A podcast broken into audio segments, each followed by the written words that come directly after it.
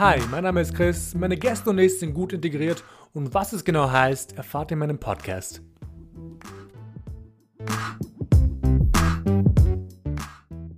Mein heutiger Gast, Dina.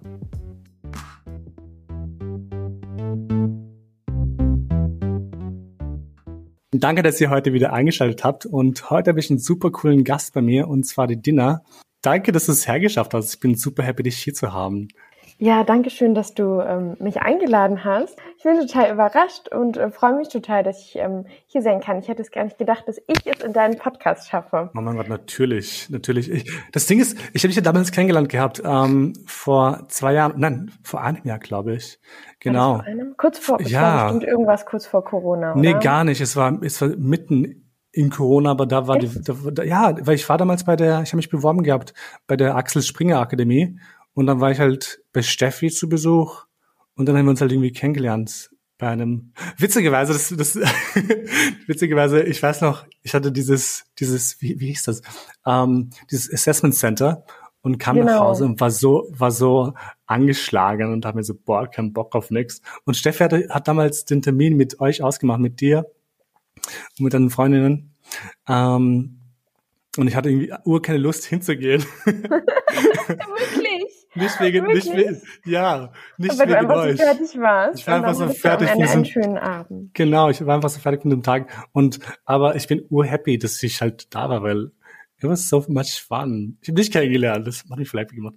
Ähm, aber ähm, ich will den Leuten nicht zu viel wegnehmen und würde gleich in die erste Frage springen und ich frage, wer du bist und mhm. was du machst.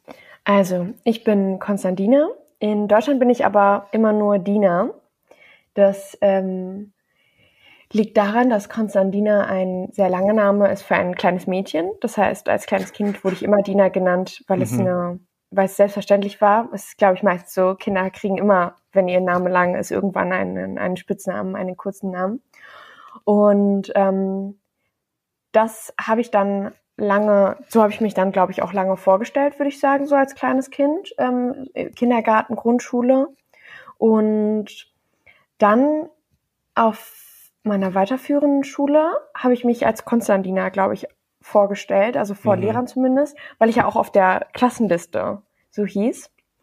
Und das ging dann, da fing das schon an, dass Leute über meinen Namen gestolpert sind. Konstantina ganz, ganz oft. Das fand ich ganz schlimm, weil es halt nicht Konstantina ist. Mhm. Und ähm, dann habe ich immer ganz schnell, Dina geht auch, Dina geht auch, weil mir das so unangenehm war, dass man meinen Namen falsch ausspricht, weil das mir das Gefühl gegeben hat, dass mein Name schwierig ist oder blöd, weil jemand den offensichtlich nicht aussprechen kann. Und äh, immer wieder, wenn ich irgendwo neu hingekommen bin, habe ich mir vorgenommen, Konstantina, Konstantina, Konstantina. Und du bleibst dabei und du bietest nicht an, dass man dich Dina nennen kann. Und ähm, ja, und jetzt so im Berufsalltag hat es ähm, klappt es am Anfang immer, dann äh, sind die Leute sehr höflich und behalten es auch bei Konstantina, aber meistens geht's dann äh, zu Dina und das ist auch okay. Deswegen, ich bin Konstantina und in Deutschland bin ich immer Dina. oh man, ich habe dich als Dina angeteased. Which is good, weil wir haben ja gesagt, in Deutschland bin ich immer Dina. aber ich muss zugeben, ich finde den Namen urschön. Also ich, ich finde, ich meine, der Name kommt wahrscheinlich, ich gehe davon aus, von der Stadt Konstantinopel vielleicht? Ihr sitzt? Ja, wahrscheinlich, wahrscheinlich. Also, ne, Konstantin der Große, da, da ist der Ursprung. Okay. Weil das Ding ist, ich habe letztens mir ein paar Gedanken darüber gemacht, weil ich finde den Namen echt schön. Aber cool. Aber weil du, oh Gott, ich musste irgendwie wegen dem Spitznamen denken. Aber das ist jetzt eigentlich voll off-topic. Aber meine Familie nennt mich Titi. Den, das haben wir, das haben wir auch, das haben wir auch. Also ich habe, ähm, also ähm, wir haben Tant, also Tant, Tant wird äh, Tante auf Arabisch Aha. gesagt und es gibt ganz viele Tant Titis, die ich habe. Oh. Also wirklich ganz viele. Also es ist ein common Spitzname bei uns in Ägypten. und cool. Konstantina, also Dina wird dann Duna. Also ich bin in Ägypten bin ich dann Duna. Das ist ein äh, auch ein common Spitzname. Oh, spannend. Was mich zur nächsten Frage führt, du hast schon angeteased und quasi auch schon gesagt, aber welchen kulturellen Background hast du? Genau, also ich bin halb Griechin, halb Ägypterin.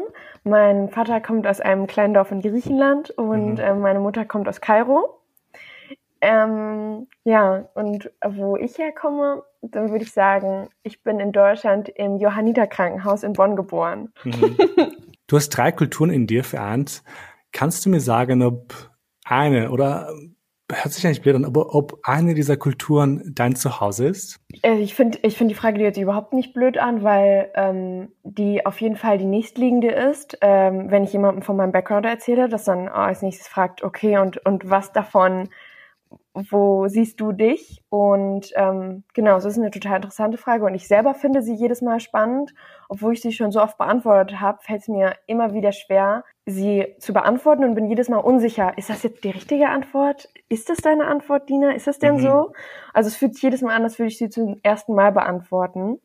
Ähm, ich bin mit beiden Kulturen extrem intensiv aufgewachsen. Ich kenne die meisten Traditionen aus beiden Kulturen und wir leben sie zu Hause auch. Also, mhm. und vielleicht, also dazu sage ich, dass es daran liegt, dass ähm, Mutter auch Christin ist. Eigentlich ist es ungewohnt, wenn man über Kultur spricht, dann auch das Thema Religion noch mit reinzuholen. Aber zum Verstehen, mhm.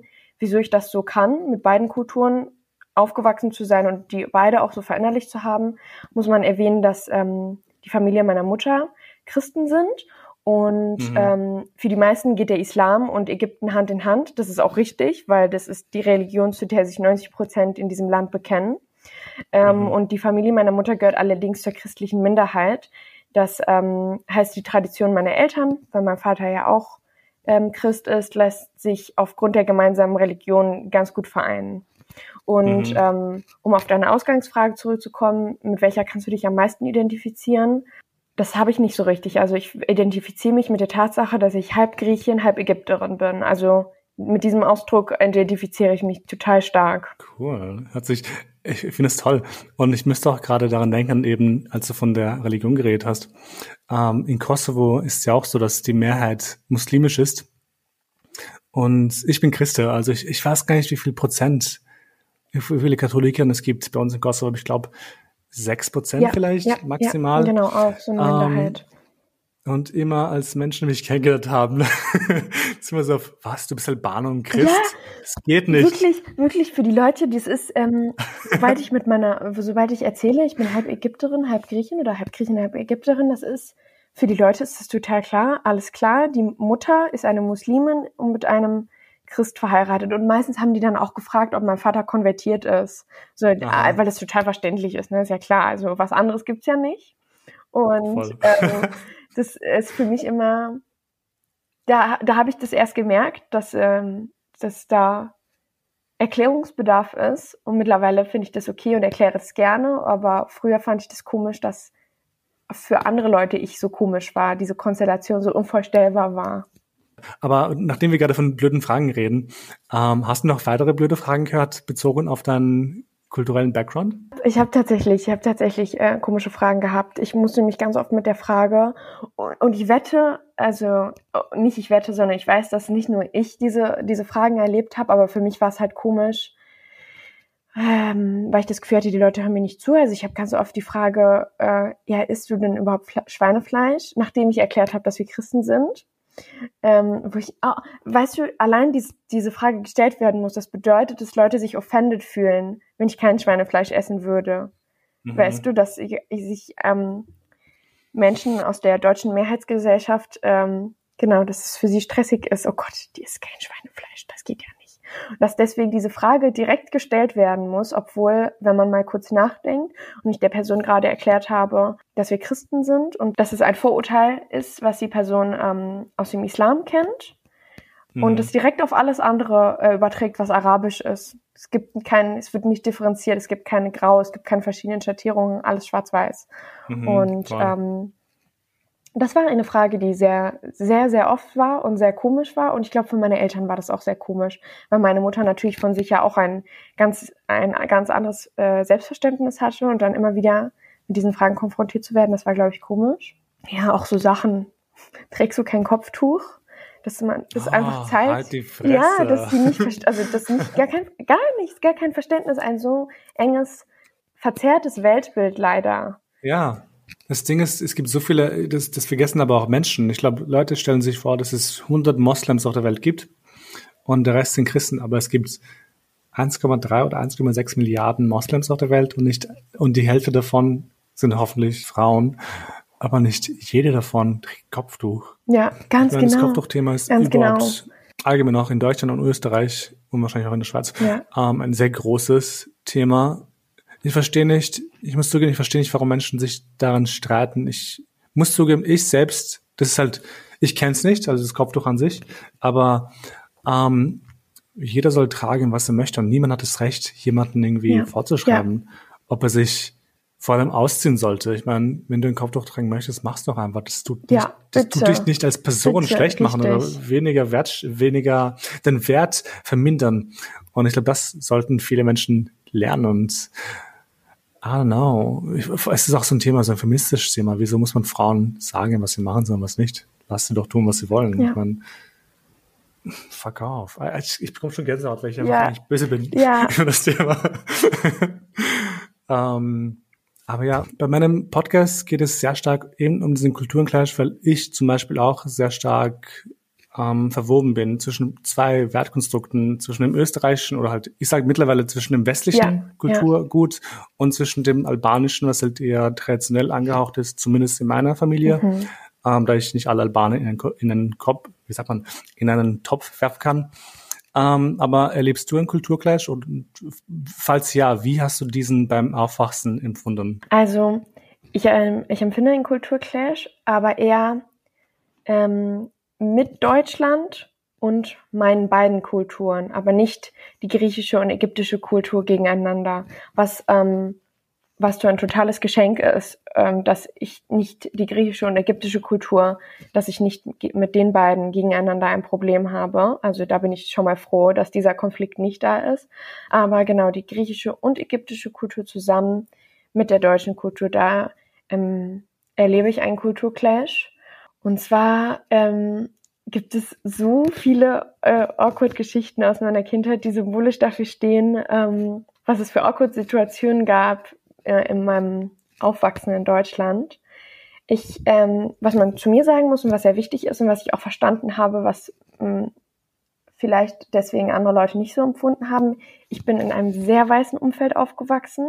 Durch mein weißes Umfeld bin ich sehr oft aufgefallen. Also ähm, ich habe mich anders wahrgenommen als alle um mich herum und ich habe das auch so empfunden, dass ich anders wahrgenommen werde. Ich glaube, wenn man zum Beispiel jetzt zurück an meine Schulzeit gehen würde und die meine Mitschüler darauf ansprechen würde, die würden sagen, nee, die Dina, das war doch alles super und gar nicht. Es waren eher unterschwellige Sachen, die nur ich wahrgenommen habe, die bei mir ein Bauchweh hinterlassen haben, ein ungutes Gefühl, mit dem ich nach Hause gegangen bin. Ich wurde ganz, ganz früh, das war glaube ich in der fünften, sechsten Klasse, das war ganz schlimm für mich, auf meine Haare, äh, auf meine Haare ganz viel angesprochen. Und zwar angefangen bei, ähm, man sieht deine Haare im Gesicht und boah, du hast viel mehr Haare an den Armen als ich.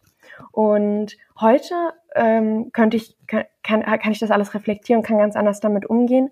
Aber so eine Fünfklässlerin oder eine Sechsklässlerin, die äh, zehn, elf Jahre ist, die hat nicht das Selbstbewusstsein, ähm, darüber zu reden. Also da weiß man auch gar nicht, was man antworten soll. Das waren so Situationen, wo mir aufgefallen ist, es hat vielleicht gar nicht ganz konkret was mit Kultur zu tun, aber einfach, dass ähm, meine Familie, dass wir Südländer sind und mein Aussehen ein Thema war im weißen Umfeld. Haare anfassen war tatsächlich bei mir ein Big Deal. Ähm, oh, du hast so du hast so schöne Haare, darf ich die mal anfassen? Das war komisch. Ähm, aber es ist ja auch immer, es ist ja immer mit diesem Kompliment, du hast so schöne Haare, darf ich die mal anfassen, dass man Ich das nicht richtig du bist ja ähm, exotisch. als was know. Schlechtes einordnen kann. genau, genau, ganz genau. Ja, und auch einfach immer dieses Thema, wo kommen meine Eltern her, wo komme ich her? Also mein, das Anderssein war einfach immer ein großer, immer da und immer mit, im Mittelpunkt. Ich habe mittlerweile von sehr vielen Menschen eben gehört, vor allem Frauen, muss ich zugeben, ähm, dass sie angesprochen wurden auf ihre Mhm. Körperbehaarung zum Beispiel, dass sie ähm, ein bisschen mehr, Sichtbar, genau, dass es sichtbarer ist, ja. genau, ähm, und dass das irgendwie ein Thema war. Und ich finde es halt eigentlich schrecklich, eben weil das hat sehr viel zu tun mit ähm, westlichen Schönheitsidealen und eben wie Frauen in dem Fall ähm, auch in den Medien dargestellt werden. Und natürlich werden auch junge Mädchen und andere Frauen da mitgerissen. Und alles, was halt nicht in dieses Paket ja. beautiful, whatever passt, ähm, ist eben anders. Witzigerweise, ich werde ich werd bald eher eine Folge haben, auf die ich mich urfreue, über Schönheitsideale. Ich, ich glaube aber, es sind halt wirklich diese unterschwelligen Sachen, die ich halt von sehr vielen Menschen gehört habe, wie was du gerade auch gesagt hast, den Haare anfassen und ähm, beispielsweise BIPOC-Frauen oder halt ähm, schwarze Frauen in dem Fall, die gefragt werden, wieso sind deine Haare ja, nicht normal?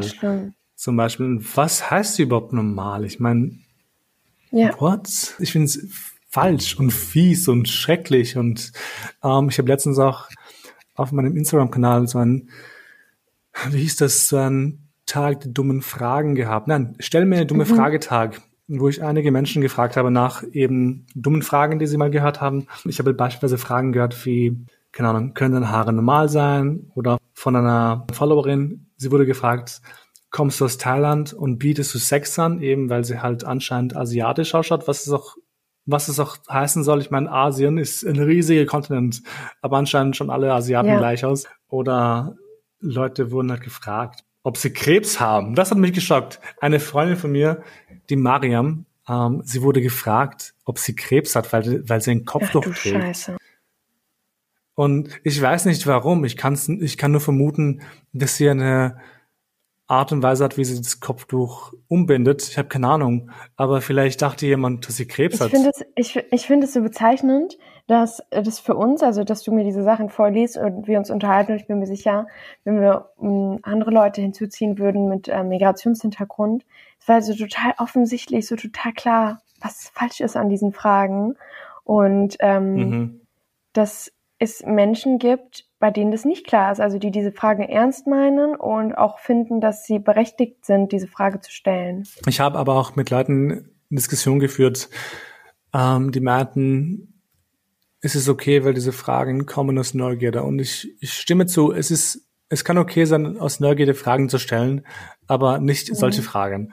Ich glaube, ja. mich persönlich stört es nicht, mich Leute fragen, woher kommst du?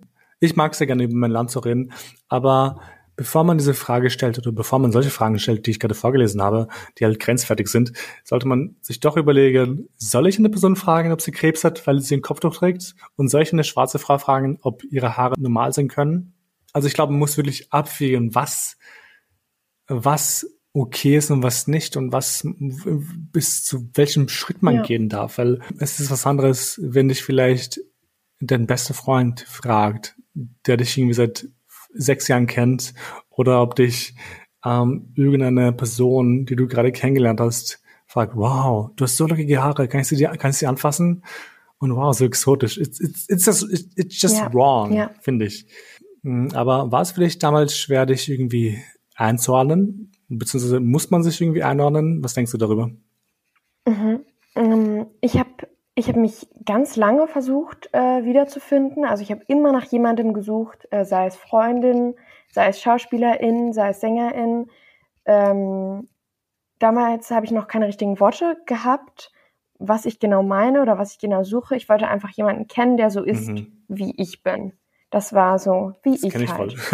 Und bei wie ich meine ich heute, glaube ich, eben diese, das dass es da diese, diese drei Sachen gibt, zwei Kulturen und in einem anderen Land aufwachsen, was nicht die Heimat deiner Eltern ist und was auch nicht die Heimat deiner beiden großen Familien ist. Und genau, ich habe mich danach gesehnt, dass es jemanden gibt, der sich im Aussehen mir ähnelt, also den ich angucke.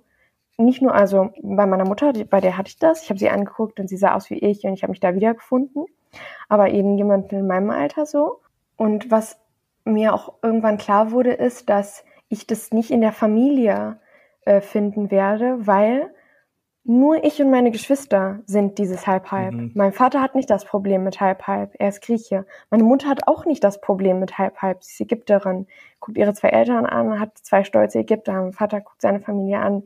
Stolze Griechen, die, die wissen, wo ihr Platz ist, so ungefähr. Mhm das war sehr schwer für mich. Ähm, das lange, das habe ich lange nicht verstanden. Das lief einfach immer so im, so im Hintergrund, so im Unterbewusstsein ab. Und heute, also ob man sich irgendwo einordnen muss, heute weiß ich, dass das nicht so ist. Und ich bin total dankbar für diese Erkenntnis, dass meine Seele diese, diese Ruhe gefunden hat. Ähm, dieses Jahr habe ich das zum Beispiel gemerkt. Ich war in Griechenland und ähm, normalerweise, wenn ich in Griechenland oder Ägypten bin, dann muss ich krampfhaft zeigen und will krampfhaft spüren, von hier bin ich, hier gehöre ich hin, hier sind meine Wurzeln. Und ähm, dieses Jahr in Griechenland ähm, habe ich mit habe ich mit Locals gesprochen und ganz normal erzählt, dass ich aus Deutschland komme und habe meine Vielfältigkeit zelebriert, habe auch meine Vielfältigkeit zelebriert, indem ich dann direkt gesagt habe, ähm, bin Griechin, aber meine Mama ist aus Ägypten mhm. und äh, wir wohnen in Deutschland und hatte nicht dieses Bedürfnis, ähm, in ein Schema reinzupassen, weil das ist es, glaube ich, dieses, dass man sich nach ähm, Rationalität und nach Ordnung sehnt immer. Und äh, dieses Jahr, ja, habe ich gemerkt, das ist vorbei, das ist ähm, weg, das habe ich überwunden. Ich denke, dass man sich überhaupt nicht einordnen muss. Seit, seit kurzem habe ich mir auch darüber Gedanken gemacht, ähm, dieses ganze Konstrukt Grenzen und wenn man vor allem innerhalb Europas guckt, ähm, diese ganzen Flaggen und Nationalitäten, ähm, das ist eigentlich fragwürdig. Viele Länder haben nämlich untereinander gemeinsame Geschichte und waren untereinander mal größer, die Länder, weil sie noch ein bisschen mehr von dem, von dem anderen Land hatten und dann wieder weg und dann war die Grenze wieder woanders. Und diese, diese Landesgrenzen, die wir heute haben, die sind noch gar nicht so alt. Und obwohl ich mich stolz mit meinem griechischen Pass zeige und ich finde es total aufregend, dass ich mehr als eine Nationalität habe, ist es, ist es ein menschengemachtes Konstrukt, sich immer mhm. einordnen zu müssen. Allein, allein meine, meine, meine Nationalität, die griechische Nationalität, auf die ich so stolz bin, die, ich hoffe, das hört mein Vater jetzt nicht, aber allein die ist fragwürdig. Griechenland war viele, viele Jahre osmanisch besetzt, also von der, von den heutigen Türken. Und ähm, deswegen hat dieses Land automatisch türkische Einflüsse. Und ähm, ich finde es toll, dass du sagst. ich denke ich denk ja. an meinen Vater gerade. der das hört, der wird ja gerade ersticken. Ich denke, Gott, was sagt mein Vater? Und ähm, aber, aber natürlich auch umgekehrt. Ein Land war in einem anderen Land und hat von da natürlich auch die Einflüsse übernommen und ist wieder zurückgegangen und, und hat das behalten. Ich wiederhole mich jetzt aber eben dieses Menschengemacht und nein, man muss sich nicht einordnen. Mhm. Ähm, vor allem eben in Europa sollten wir uns darüber Gedanken machen, weil das eben Menschen sind, mit denen wir eigentlich eine gemeinsame Geschichte haben. Du hast es echt gut angesprochen, vor allem das mit den Grenzen zum Beispiel. Grenzen sind nicht real. Also natürlich sind sie real auf der Karte, ähm, aber Grenzen gibt es nicht auf der Welt. Also auf der Erde siehst du keine Grenzen.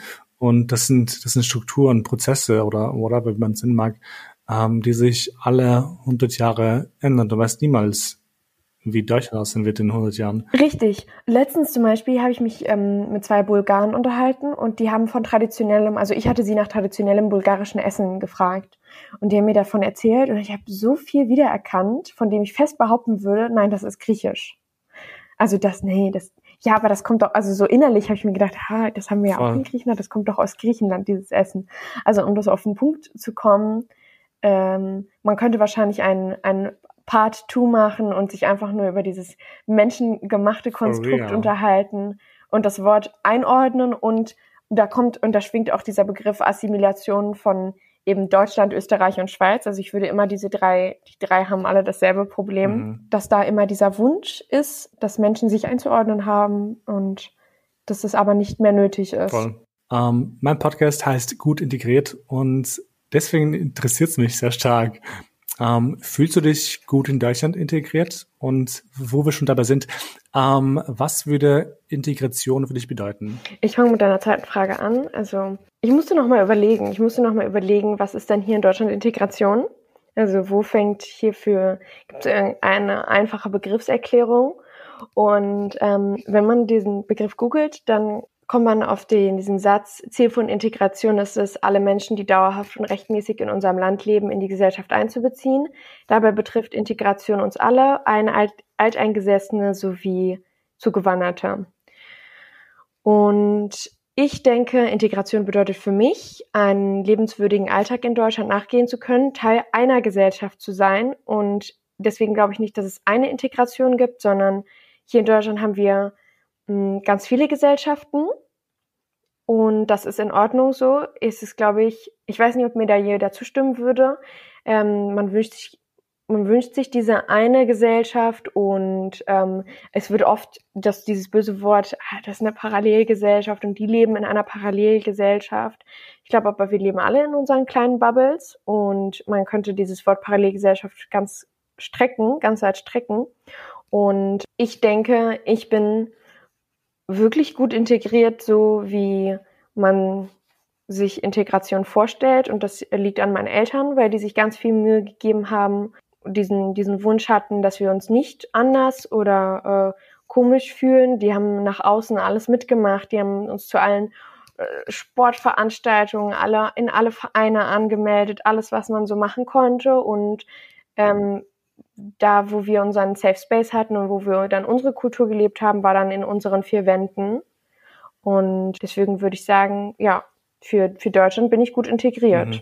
Ich finde es immer so schwer, das, das Wort finde ich allgemein schwer, weil Integration, weil du schon gesagt hast, die Integration in die Gesellschaft. Ich glaube, viele Leute glauben, dass es so ein Grundkonstrukt von Gesellschaft gibt, wo man sich anpassen muss. Genau. Aber genau, genau. Ich glaube eben, für mich ist Integration ähm, alleine nur kommunizieren können und Teil des Ganzen sein. Und that's it. Geh ja. arbeiten, mach dein Zeugs, geh nach Hause und für mich bist du dann schon integriert.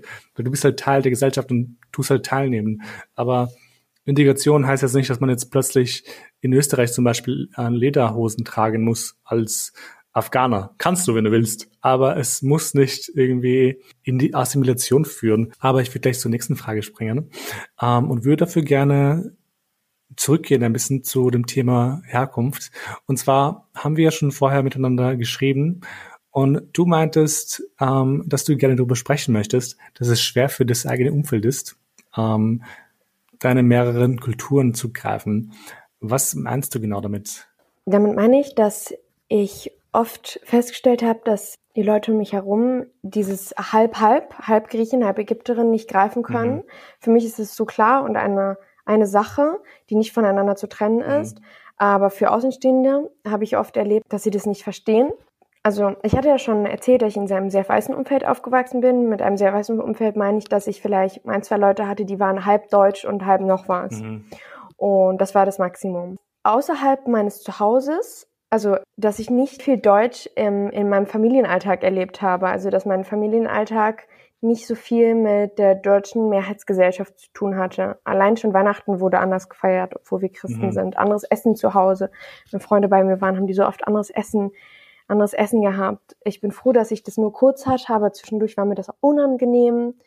Ähm, ich wusste nicht, ob denen das Essen schmeckt. Ist das äh, einfach dieses, dass man, dass man sich immer erklären muss, dass, äh, dass das war immer, das war immer da. Großeltern, die kein Deutsch konnten. Meine Großeltern waren so viel mit uns und dann waren meine Freunde da und dann konnten die nicht richtig mit denen mhm. sprechen. Mhm. Und ich habe gemerkt, wie das meinen Freunden unangenehm ist.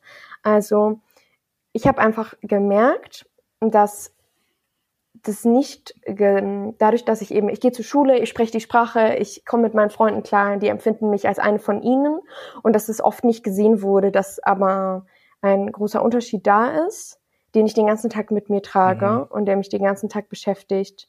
Ich hatte gesagt, dass es schwer ist, für das eigene Umfeld meine mehreren Kulturen zu greifen. Was meine ich genau damit und wie, inwiefern fühle ich mich unverstanden?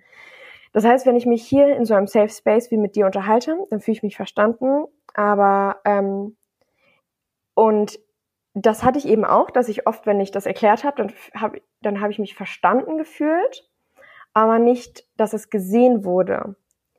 Und ich glaube, das habe ich mir viel gewünscht, dass es gesehen wird, mhm. dass ich halb Griechin, halb Ägypterin bin, dass da, dass da was anderes ist und dass man das auch schön findet und dass man das gut findet. Und ähm, in den Medien habe ich das nicht viel gesehen, dieses Dreieck, also diese Dreier-Sache, dass ich halb-halb bin und dann noch in einem anderen Land lebe. Mhm. Dafür gibt es in den Medien auch keinen Begriff. Das habe ich lange, lange gesucht. Ähm, es gibt die doppelte Staatsbürgerschaft, die ich habe, aber die, die Herkunft meiner Mama zum Beispiel, die wird nirgendwo auf dem Papier, kommt die vor. Mhm. Und es gibt einen Begriff, der heißt, nennt sich Third Culture Kid oder Drittkulturkinder. Und das sind aber Kinder, die in einer anderen Kultur aufwachsen als ihre Eltern mhm. oder während ihrer Kindheit oft umgezogen sind. dabei die Kultur gewechselt haben. Und das ist, trifft, das trifft auf mich nicht zu. Das ist mehr so, das ist vielleicht Diplomatenkinder, die oft mit ihren Eltern umgezogen sind, oft neue Kulturen kennengelernt mhm. haben. Und genau dieses Third Culture Kit, das hat es nicht getroffen bei mir. Mm, und ich warte noch auf einen Begriff, der kommt. Und ich glaube, dass es noch in den nächsten Generationen viel mehr äh, junge Menschen oder Kinder geben wird, die genauso sind wie ich, dass eben deren Eltern aus zwei Kulturen kommen und ähm, das Kind nochmal in einer dritten aufwächst. Ja.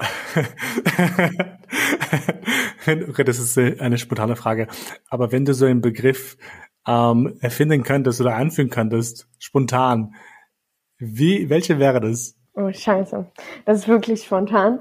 Ich habe schon mal versucht, mal einen Begriff zu finden und habe gemerkt, dass ich immer Begriffe gefunden habe, die das ähm, so verlustigt haben. Zum Beispiel in der Zeit lang habe ich immer so Fusion Kitchen dazu oh. gesagt. Das ist aber etwas, was das mit Essen in Verbindung bringt.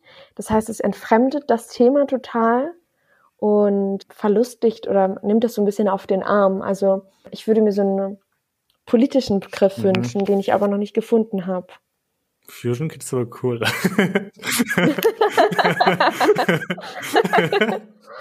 das hört sich so geil an. I love it. Ich muss irgendwie an, an irgendwie diese Serie von Nick damals denken. Nick, wie hießen die? Jimmy Neutron irgendwie.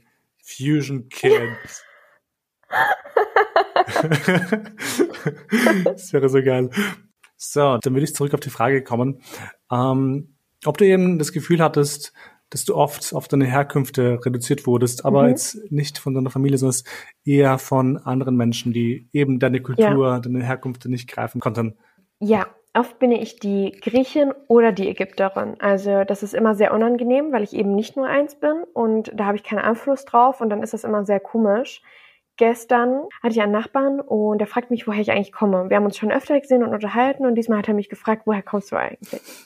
Und dann habe ich ihm erklärt, dass ich aus Deutschland komme und habe dann aber natürlich gesagt, wo meine Eltern herkommen, damit sein großes Fragezeichen aus seinem Gesicht verschwindet, weil das war für den ja ganz komisch, dass ich aus Deutschland komme. Das passt Was, ja in du? sein du Weltbild nicht. nicht.